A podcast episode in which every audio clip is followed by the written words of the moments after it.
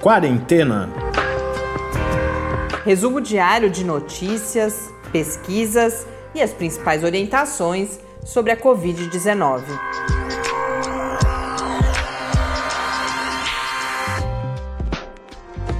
Quarentena, dia 191. Olá, começamos agora nosso centésimo, nonagésimo primeiro encontro no Quarentena. Eu sou Mariana Petson. E eu sou Tarso Fabrício. Hoje com uma entrevista muito interessante que a gente vinha planejando já há alguns dias sobre um conceito básico. Ah, na pandemia, eu acho que nós, vários de nós vivemos essa experiência de coisas que nunca tínhamos ouvido falar antes, de repente se tornarem muito familiares. Nesse caso é o conceito justamente de R, que a gente já só aqui no quarentena já falamos certamente centenas de vezes mas de vez em quando é bom a gente parar para aproveitar, inclusive, para mais profundamente essas, essas ideias científicas todas, e hoje é isso que a gente faz numa entrevista em parceria com o projeto Observatório Covid-19. Mas antes, vamos aos números e algumas notas rápidas. No Brasil, oficialmente registrados nesse momento são 4.558.068 casos, com 137.272 mortes, um registro de 377 novas mortes nas últimas 24 horas. No mundo, o dado da Organização Mundial da Saúde é de 31 milhões 132.906 casos. Na John Hopkins, 31 milhões 361.979 casos, com 965 mil 642 mortes. Índia continua crescendo muito rapidamente. Hoje foi o primeiro dia que eu notei uma diferença já de um milhão de casos entre Índia e Brasil. Então, Brasil, Índia e Estados Unidos seguem sendo de longe os países com maiores números de casos, ao menos, né, de, de Covid-19. A gente tem uma situação na Europa que ao longo dessa semana a gente deve se aprofundar, começa a, crescer bastante, começa não, né? Começa a se consolidar uma situação de uma espécie de segunda onda, vários países entrando em, em quadros bastante complicados na Europa, mas é, eu comecei falando de Brasil e Estados Unidos, e aí só um registro muito rápido, aproveitando que a gente está gravando na manhã dessa terça-feira, em que se iniciou mais uma Assembleia Geral da ONU, a Organização das Nações Unidas, e os dois primeiros pronunciamentos, tradicionalmente, são justamente o primeiro, por tradição, é do presidente do Brasil, o segundo foi do presidente dos Estados Unidos, e é a gente teve a chance no final da semana passada de falar bastante de desinformação, de politização da pandemia, e é algo mais do que é, a gente classificar como. É, nem, nem sei qual adjetivo usar, mas é, deplorável ou assustador, é algo que a gente precisa pensar muito sobre os efeitos disso, né? Porque é o que a gente tem, tem visto é que esse não é um discurso que a gente pode até achar absurdo, porque é tão distante da realidade, eu já, já falo. uma penetração muito grande, né? E nós precisamos, então, pensar sobre isso para poder transformar alguma coisa. E por que, que eu estou falando tudo isso? Porque, para quem não chegou a ver ainda, sem dúvida é algo que vai ser o tema do dia, mas no seu discurso o presidente Jair Bolsonaro justamente elogiou ou, qualificou como positivas as suas políticas tanto de enfrentamento da pandemia quanto em relação quando falou das queimadas na Amazônia e no Pantanal e sempre uh, atribuindo a responsabilidade a outros. Então, no caso da pandemia, disse que quem disseminou o caos foi a imprensa brasileira e que quase gerou esse caos social, ele usa esse termo ao dizer que era preciso cuidar do, do vírus e não dos empregos. E, bom, no mínimo os números estão aí para nos dizer o que aconteceu uh, no país.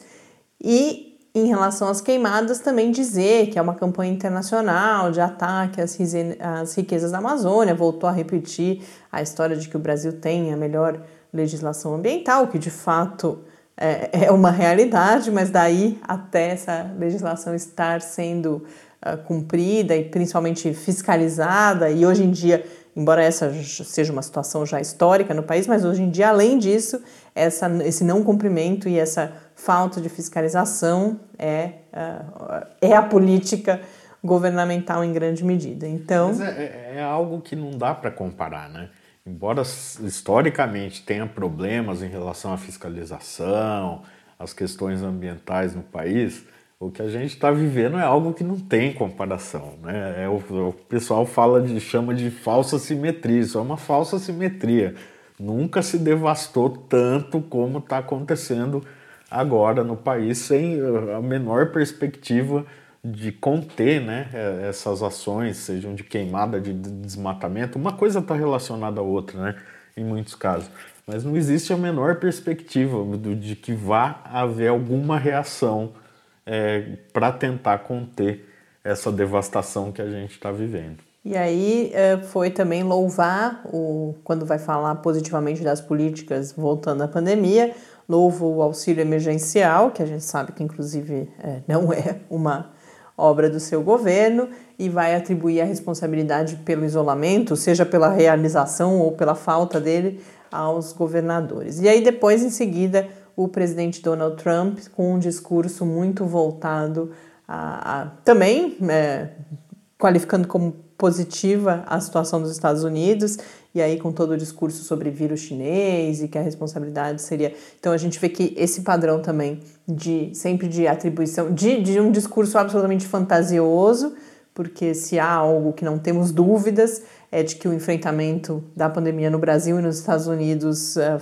não, não, é, não é exemplar fracasso. E além não, disso. Não é nem que não seja exemplo, é o, o anti-exemplo né, do que deveria ter sido feito. E aí, por um lado, isso, e de outro, então, essa atribuição da responsabilidade ao outro. E esse eu acho que é um. Quando eu, eu iniciei essa fala falando sobre o que nós precisamos pensar, eu acho que esse mecanismo da, de atribuição de, de responsabilização é talvez um foco importante, porque esse é um discurso que, sem dúvida nenhuma, cola. E por que, que eu estou falando isso? Estou lembrando aqui da pesquisa que a gente comentou há cerca de 10 dias do, do jornal o Globo, né, que foi o Ibope que fez a, a pedido do, por, por encomenda de, do jornal o Globo, e que vai mostrar que a divisão, a polarização no Brasil se manifesta em grande medida, por exemplo, nessa responsabilização com aqueles que se dizem de oposição ao governo de Jair Bolsonaro, atribuindo à presidência da República, ao governo federal, a situação que a gente vive na pandemia, e de outro lado, os apoiadores do presidente, justamente dizendo que a culpa não é uh, do governo e sim é do povo. Então, sem dúvida, essa questão da responsabilidade é algo em que prestar atenção, tanto porque claramente é uma estratégia desses governantes e de outro lado porque a gente percebe que tem um efeito importante o que era para ser uma nota rápida, mais uma vez a gente acabou se alongando, mas esse contexto, sem dúvida nenhuma, é importante da gente sempre trazer aqui para as nossas reflexões. E antes da entrevista, um outro registro que hoje será relativamente breve, mas imagino que a gente deva voltar a falar sobre isso nos próximos dias e semanas. Ontem foi publicado como pré-print ainda, então é um estudo que não passou por revisão por pares, mas que já começa a ganhar bastante visibilidade, um estudo do grupo do Miguel Nicoleles, que é neurocientista, pesquisador brasileiro, hoje em dia pesquisador na Duke University, nos Estados Unidos.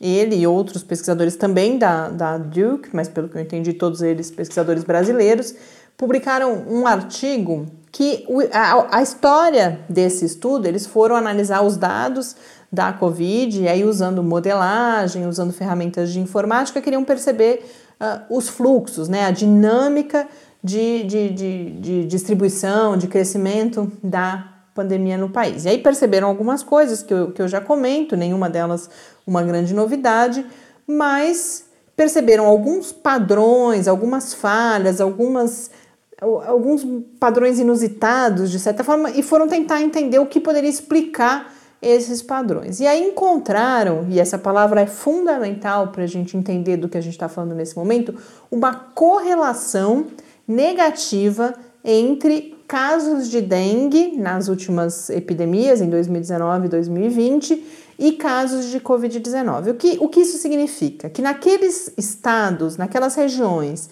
em que as últimas epidemias de dengue foram mais intensas, com maior número de casos, eles perceberam que havia um crescimento mais lento da Covid-19 e ainda agora um registro menor de casos. E aí, por alguns motivos uh, de anteriores, de, de conhecimentos que já, já se tinha anteriormente, surge essa hipótese de que pode haver alguma forma de imunização cruzada entre a dengue e a Covid-19, ou seja, que aquelas pessoas já infectadas pela dengue teriam algum tipo de proteção contra a Covid-19. Agora, por que, eu chamei a atenção para o correlação? É, é inclusive uma oportunidade muito positiva da gente pensar sobre isso, que é algo muito comum quando você está falando em ciência em geral e particularmente em ciência de dados, que é fundamentalmente o que eles fizeram aqui, né? Eles compararam conjuntos diferentes de dados. Você muitas vezes pode encontrar uma correlação que não significa uma relação de causa. Ou seja, que não quer dizer também absolutamente nada. É, você tem algumas possibilidades. Uma, a primeira delas é isso, é que seja única e exclusivamente uma acaso. coincidência, acaso puro. Não, não é nada difícil que seja acaso. Você tem N registros na história de situações desse tipo é que às vezes você encontra correlações que não tem pé nem cabeça. Sei lá, vou inventar uma aqui entre o consumo de papel higiênico e a saúde cardiovascular das pessoas, coisas desse tipo, assim, coisas absolutamente anedóticas, piadas mesmo que, que aconteceram já. Essa, essa eu acabei de inventar, mas você tem outras que já aconteceram. Agora, nesse caso, apesar de poder fazer algum sentido, ainda assim continua podendo ser uma coincidência completa. Uma outra coisa que pode acontecer é você ter, por exemplo, a localização dos casos de dengue associado, associada a uma terceira variável e a Covid também associada a essa variável, mas dengue e Covid não associadas entre si. E uma outra. Tá só faltando descobrir qual que é essa variável intermediária. É, que também chutando aqui pode ser, por exemplo, nesse caso não pode ser, mas é temperatura, umidade, o deslocamento das pessoas, enfim, algum outro padrão que explique a ocorrência de muitos casos de dengue e poucos casos de Covid-19. Mas é claro que os pesquisadores já pensaram nisso, muito provavelmente já descartaram essa ou acham improvável essa hipótese do meio, embora o acaso continue valendo 100%. E a terceira possibilidade, então, é que haja de fato uma realização, por exemplo, por imunização uh, cruzada. E o que eu achei interessante, eu vi as declarações do próprio Miguel Nicoleles e ele foi muito cuidadoso. Você vê que ele só fala nessa uh, correlação, então ele não fala de uma relação, né? Ele deixa, usa, pelo menos no que eu vi reproduzido, usa a correlação indicando uma possível, algum possível vínculo entre uma situação e outra. Mas é claro que isso tudo. Pode estar relacionado ao comportamento das pessoas, por exemplo, alguém que pegou dengue e sofreu com a dengue. Está sendo mais cuidadoso. vai ser mais cuidadoso com outra doença. E agora, então, o que deve acontecer são novos estudos. E a gente vai tentar, inclusive, conversar com o professor Miguel Nicoleles aqui, não só por causa disso, mas porque ele tem participado de uma iniciativa que foi muito importante aqui no país, que é todo o consórcio entre uh, os governos de, do, do, dos estados do Nordeste. Então vamos tentar, quem sabe a gente tem sucesso. A gente tem tido boas respostas de pessoas que são referências em, sua, em suas áreas. Ontem mesmo nós conversamos com o professor Paulo Lotufo na live que vocês vão poder acompanhar depois em áudio aqui uh, no domingo. Temos confirmada já uma entrevista para essa semana com a doutora Margarete Dalcomo, também sobre um estudo que, que tem realizado com a, a BCG. Então, quem sabe a gente consegue também se aprofundar nesse debate aqui no Quarentena. Enquanto isso, a gente vai para a nossa outra entrevista com a Flávia Maria Darcy Marquite que é integrante do Observatório Covid-19, que é uma espécie de força-tarefa, pesquisadores que se reuniram, eh, eles têm um, um, portal, produziram vários modelos matemáticos, trabalham com, enfim, que se juntaram para divulgar informação de qualidade no contexto da pandemia, então que a gente entende por natureza como parceiros nesse esforço aqui do quarentena, e aí combinamos de realizar essa entrevista e vocês vão ver que é, é, é muito didático, muito muito enriquecedor o conhecimento que a Flávia nos traz sobre esse conceito que tem passou a fazer parte da nossa vida, que é a chamada taxa, número, índice de reprodução, e aí o R0, a gente vai entender o que é o R efetivo. Então, vamos já uh, acompanhar a Flávia, que é só apresentando também a Flávia, ela é graduada em Ciências Biológicas e em Matemática Aplicada, então trabalha justamente nessa interface e hoje realiza o seu pós-doutorado, eh, tem mestrado e doutorado em Ecologia e hoje realiza o seu pós-doutorado na Unicamp. Vamos agora então ouvi-la. Flávia, muito obrigada por você participar do Quarentena ter aceito o nosso convite para falar sobre este que imagino que para a maior parte das pessoas pareça já de alguma forma um velho conhecido. A gente ouve falar tanto do R, o R que principalmente está acima de um, está abaixo de um, mas há várias, vários detalhes, várias sutilezas envolvidas e Hoje, nosso objetivo aqui é tentar entender um pouco isso e, e olhar assim para esse momento da pandemia no Brasil, nas diferentes regiões brasileiras.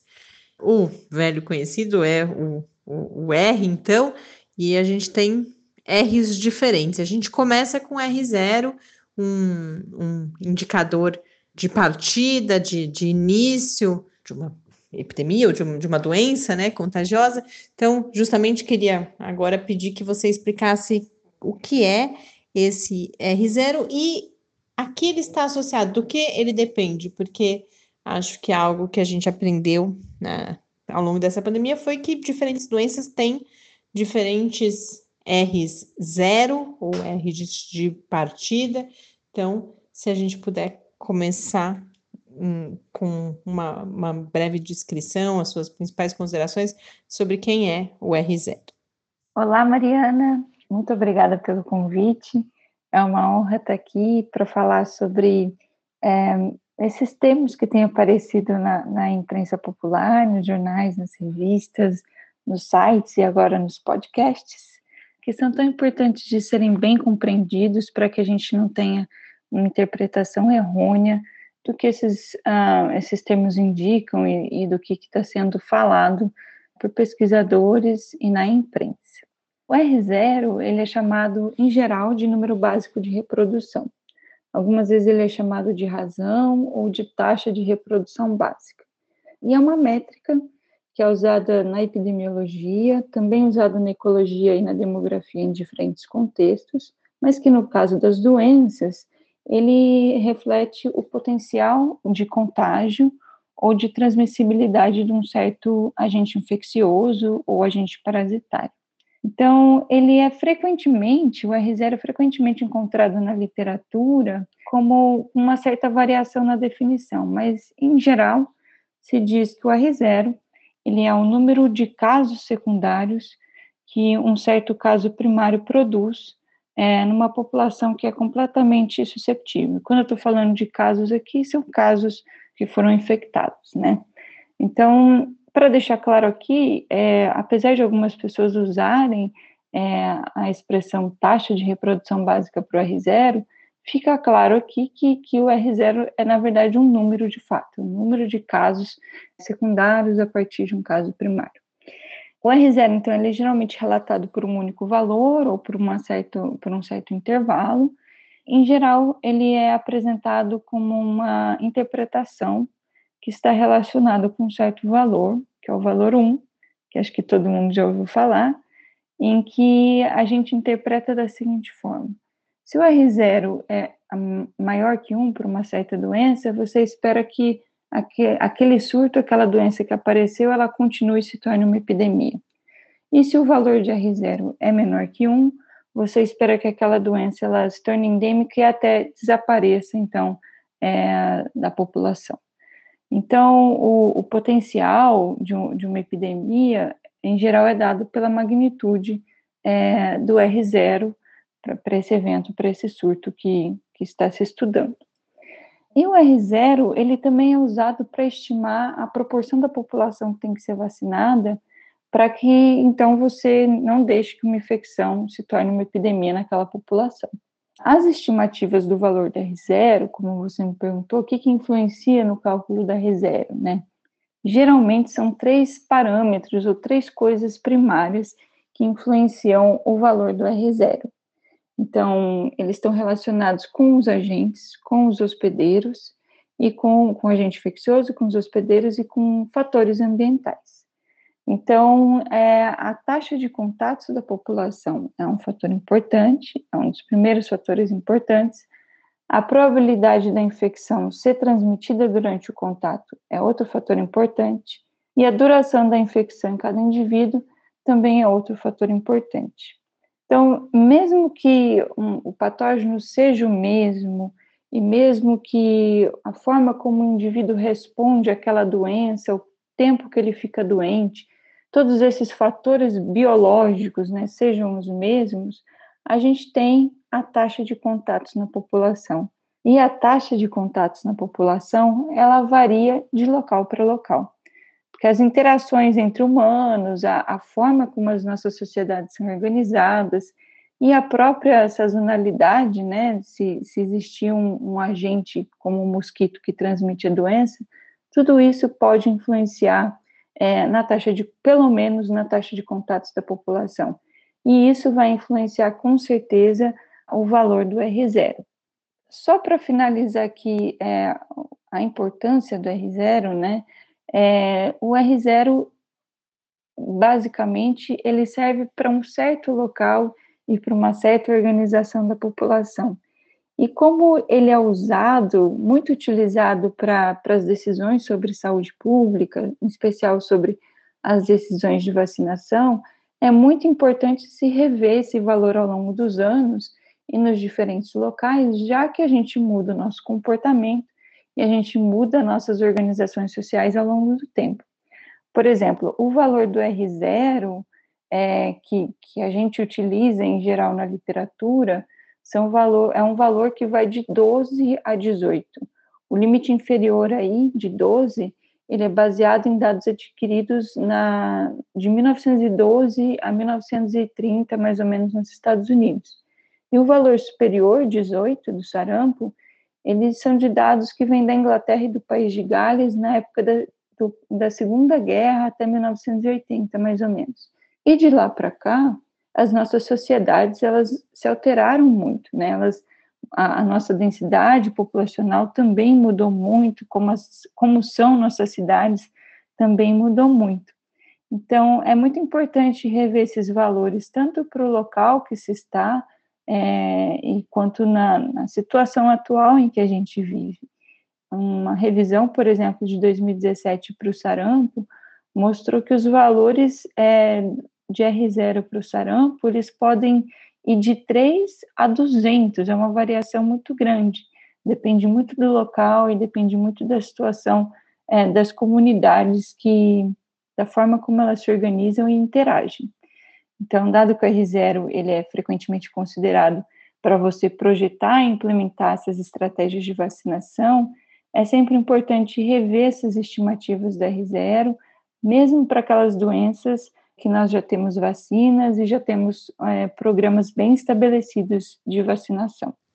Flávia, e ainda falando do R0 e considerando inclusive o que você traz essa observação no final da sua fala, eu imagino que para a Covid-19, nesse momento, esse R0, embora seja uma informação importante, seja algo bastante provisório, algo que a gente precisará rever por exemplo, no futuro, quando já tivermos passado pela pandemia, mas uh, mesmo assim, gostaria que você comentasse um pouco isso, mas mesmo assim que falasse também uh, o que esse R0 já nos diz, que implicações ele já tem para pensar justamente a eficácia de uma vacinação contra a Covid-19 e também associado a isso, a, aquela que acabou ficando tão famosa, a chamada imunidade coletiva ou imunidade de rebanho. É claro que isso está associado à vacina. Então, antes da gente passar para o R, o chamado R efetivo, né, e outros nomes que a gente viu por aí,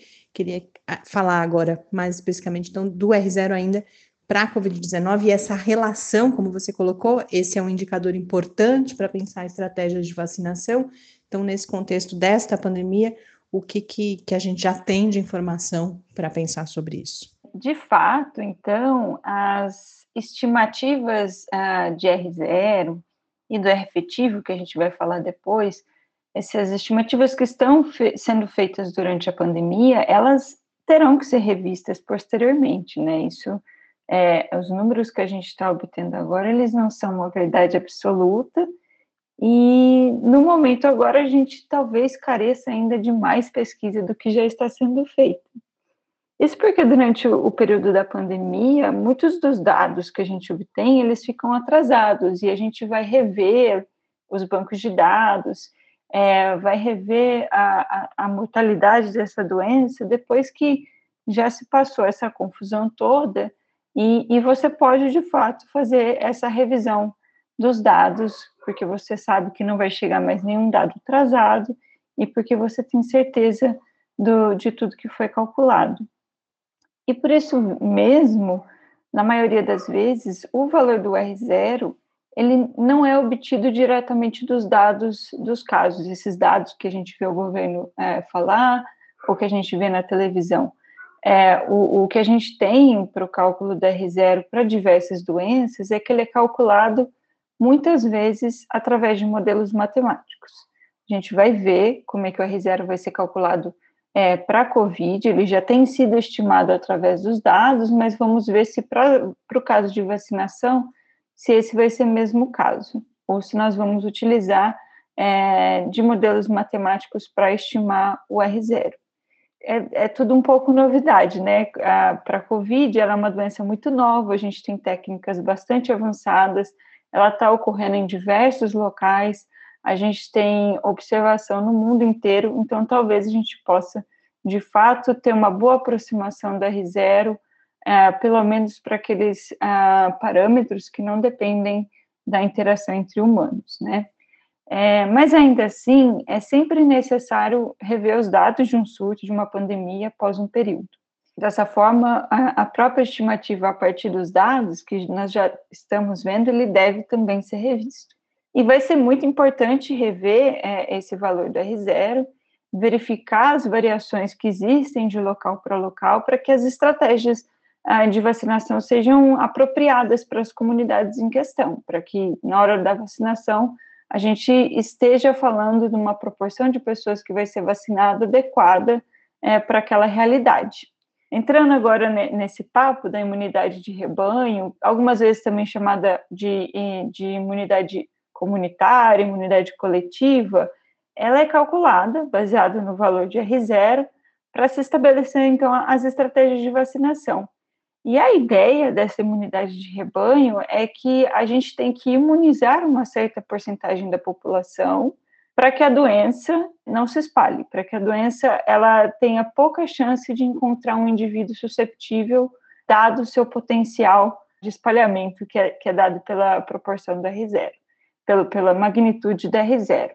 Então, a ideia é que você vacine uh, uma certa porcentagem da população para que o valor do R, né, da doença, quando você calcula o potencial dessa doença se espalhar, ele fique sempre abaixo de 1. Então, a doença fica, ela sempre não tem sucesso em ser passada para frente, ou muito pouco sucesso em se passar para frente.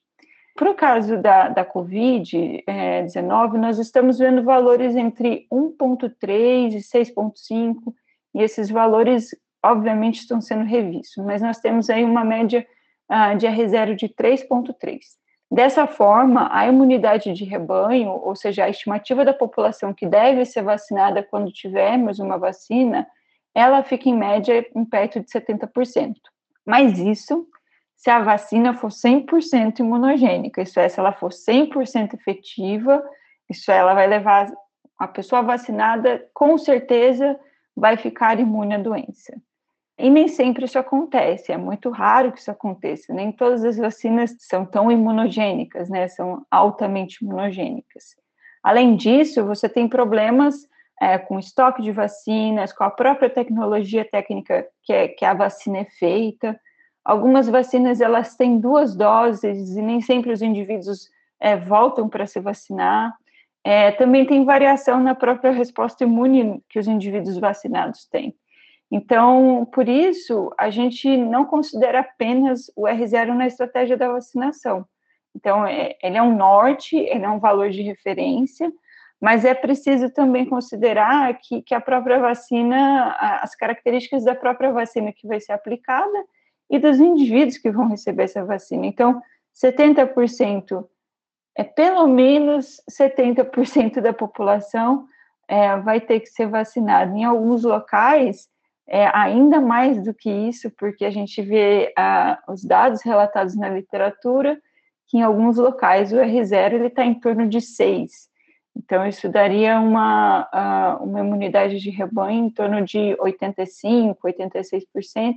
Então, esses, é, esses valores eles vão ter que ser revistos, mas eles são uma referência do quanto da população que a gente vai ter que mobilizar e convencer a irem se vacinar quando essa vacina estiver disponível.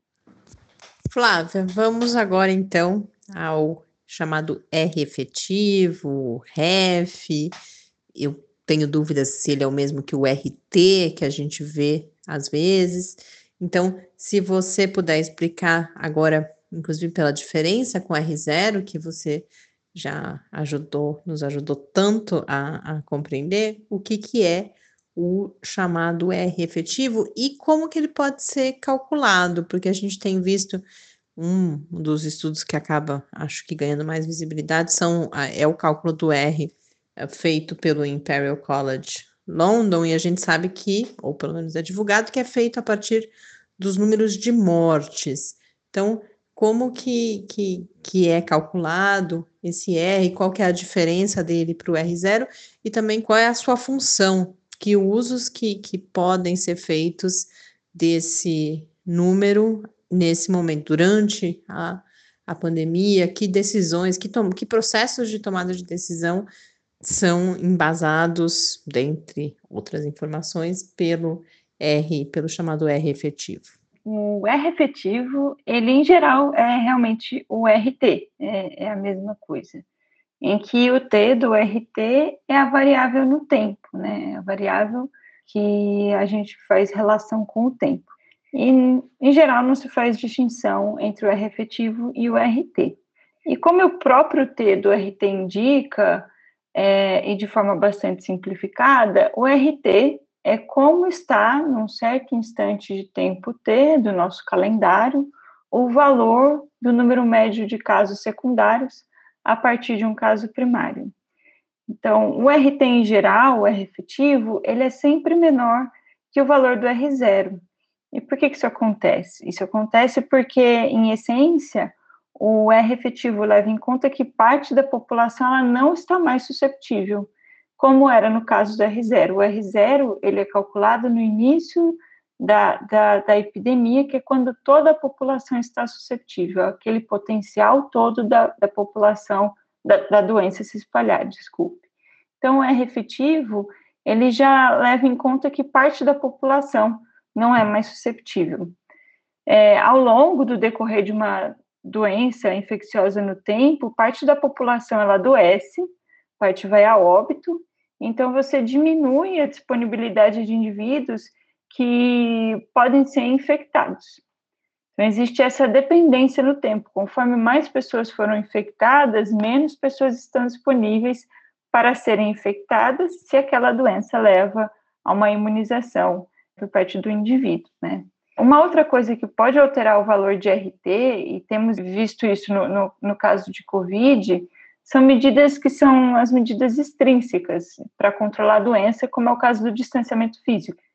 Se o distanciamento físico varia no tempo, isso pode se refletir no RT também, já que quando as pessoas estão mais em contato, acontecem mais infecções. Então, quando elas encheram o saco do distanciamento físico, é que você vai observar um certo aumento, é esperado observar pelo menos um certo aumento no valor do RT.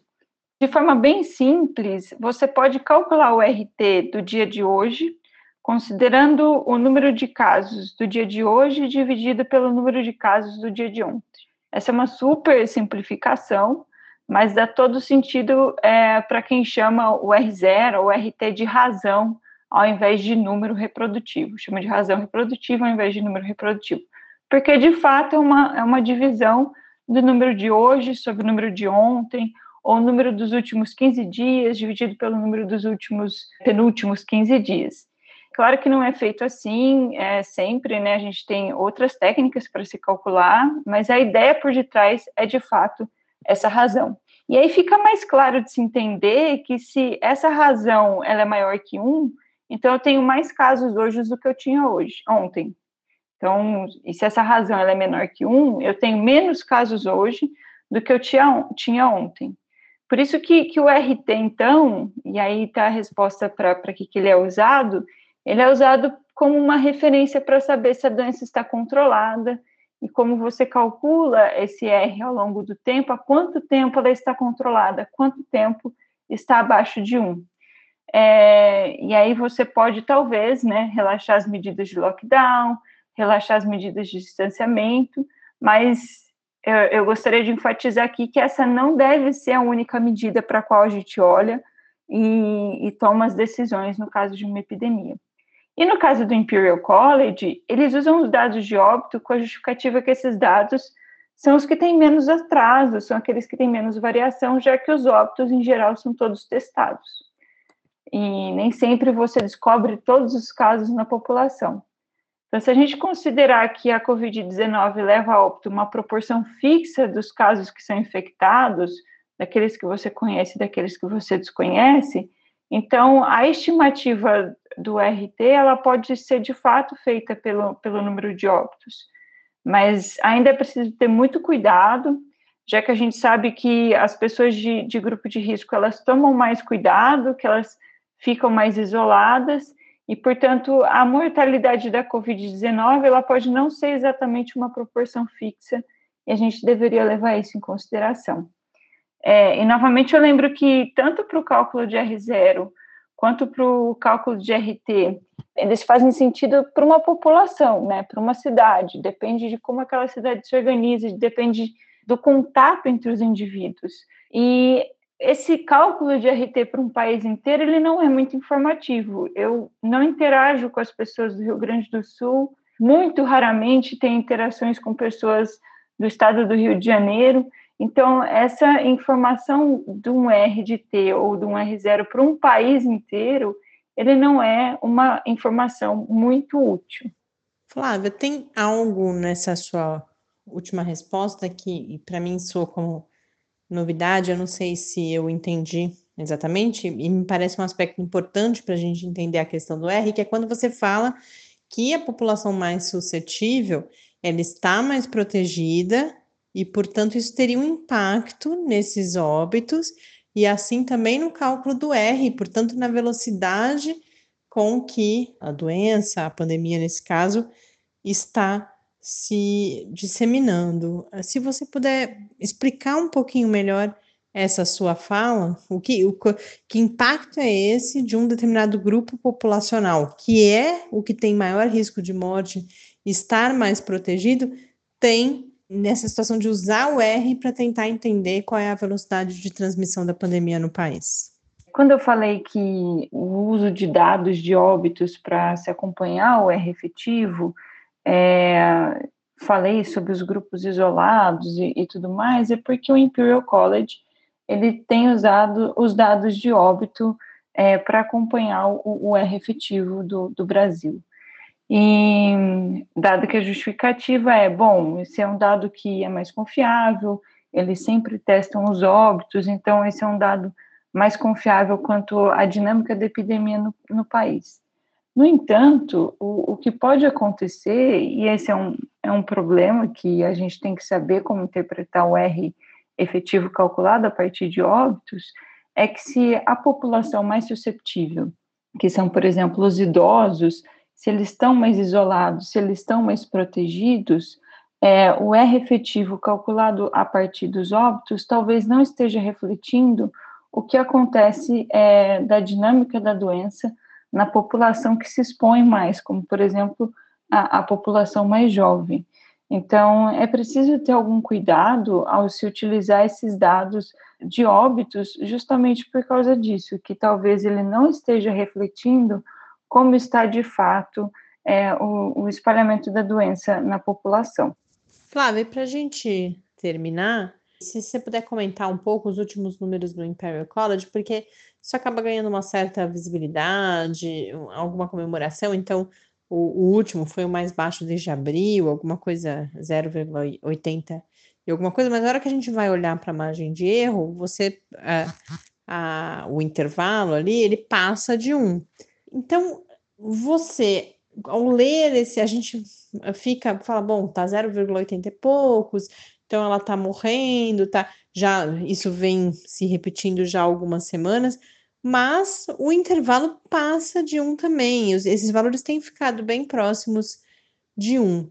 Então, como que você avalia, a partir do seu conhecimento, o, o significado desse R sozinho nesse momento? É um indicador confiável? É uma evidência uh, forte, robusta, de que estaríamos vivendo uma estabilização ou até mesmo uma, uma desaceleração ou uma, uma queda, inclusive, da pandemia no Brasil e, e também considerando uma coisa que você já mencionou antes, que esse número médio para o país inteiro talvez não, não nos diga muita coisa devido à heterogeneidade, não é? Então, para fechar, se você puder, a gente foi explicando os conceitos, e se você puder comentar um pouco esse número concreto que a gente tem nesse momento, se ele significa alguma coisa, o que, que ele nos diz. Legal. Sobre o valor do R efetivo, eu devo lembrar que ele está sendo estimado a partir de dados, né, atualmente. Ele não é um valor certo, um valor preciso, porque os próprios dados e a própria forma de se estimar o valor do R por métodos matemáticos considera muitos fatores. E todos esses fatores, eles têm distribuições é, em que eles se, se encaixam, no qual os valores podem estar. No caso dos dados em si, que são os números de casos ou os números de óbitos, eles têm bastante atraso. Então, esse atraso, ele é retirado para fazer o cálculo da estimativa do R efetivo através de técnicas estatísticas também. Então, já que é uma estimativa, o valor do R efetivo que nós temos é uma estimativa, nós temos que considerar todo o intervalo de confiança, que, que nós temos lá um valor máximo, um valor mínimo, é, em que nós sabemos que o valor de R, de fato, que nós queremos saber, está dentro daquele lá com um certo uma certa confiança, em geral, 95%. Em termos de usar o, o R efetivo juntamente com outras medidas recomendadas, como, por exemplo, testes serológicos, internações, os números de óbitos, as ah, diferentes organizações de saúde, elas recomendam que cada passagem de, de, de fase, né, de relaxamento, vamos dizer assim, ela se dê pelo menos ah, depois de duas semanas de manutenção dos valores ou de uma queda sustentada. E essas duas semanas têm a ver com, com o tempo de incubação da, da doença. Então, portanto, em relação ao R efetivo, ou R de T, né, é necessário que esse valor ele esteja abaixo de 1 e todo o seu intervalo, né, de cima a baixo, para que possamos considerar que, de fato, estamos a gente está tendo, de fato, uma, uma queda sustentada uh, no número de novos casos e que estamos em alguma situação de controle na forma como a doença está se espalhando. Lembrando que com todas as medidas que, é, que estão sendo tomadas, né? O, o distanciamento, a, as pessoas têm que usar máscaras e todas essas medidas.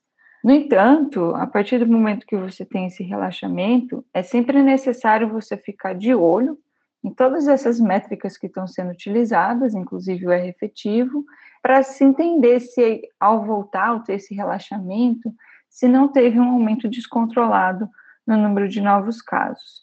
Isso vai se refletir de diferentes formas nas diferentes métricas e, em geral, depois de um certo tempo, que tem também a ver com o tempo de, de incubação é, do vírus.